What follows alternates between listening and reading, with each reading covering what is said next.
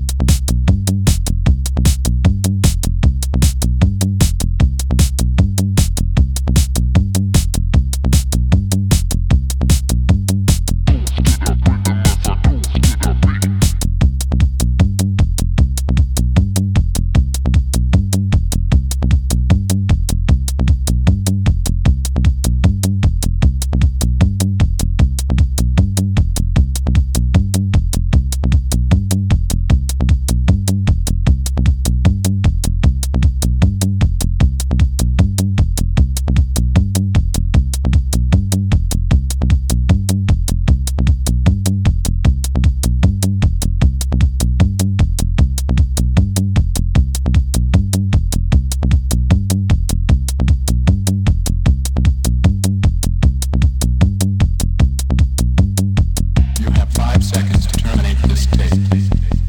Five.